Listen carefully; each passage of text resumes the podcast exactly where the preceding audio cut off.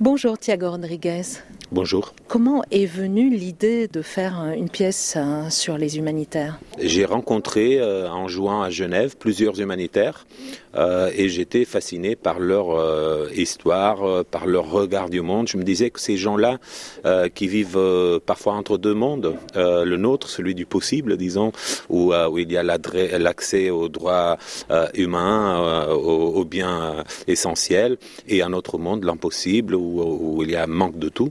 Euh, pourrait avoir un regard spécifique euh, du monde, euh, particulier du monde à partager. Écoute, c'est comme ça, tu fais des erreurs.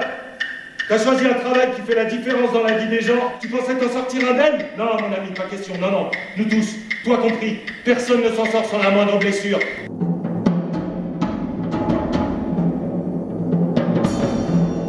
Alors un monde partagé entre le possible et l'impossible, euh, ça s'est imposé tout de suite. C'est vrai qu'on ne vous nous dites pas euh, de quelle région géographique il s'agit. C'est un monde coupé en deux finalement.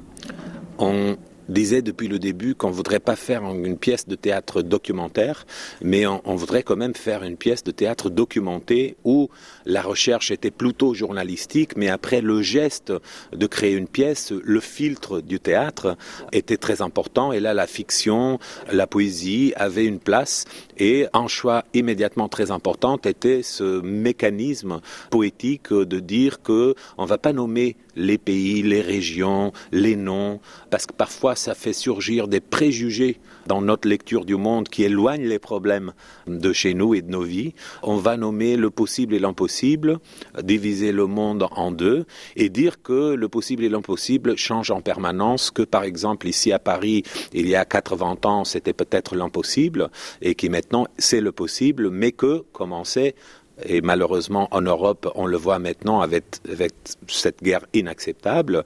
On voit comment, à quel point l'impossible peut arriver d'un moment à l'autre à nos vies. Thiago Rodriguez, vous allez hein, diriger hein, le Festival d'Avignon. Votre première édition, c'est cette année, hein, ce mois de juillet. Vous êtes aussi un metteur en scène, mais aussi auteur. Donc la langue est très importante pour vous.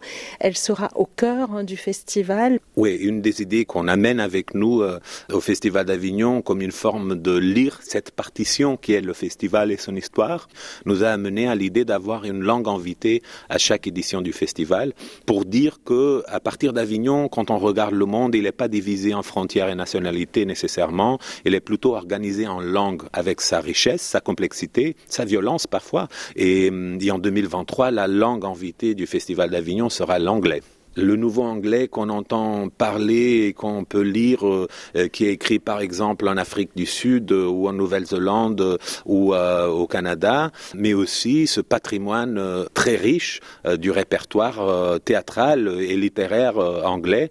Et c'est aussi tout cet anglais qui parfois est caché par le brouillard de l'anglais dominant, appauvri, le globish qu'on parle tous dans les aéroports pour essayer de ne pas rater notre avion, mais en anglais très riche, très diverses qu'on a le droit et le devoir de découvrir. Merci Thiago Rodriguez. Merci.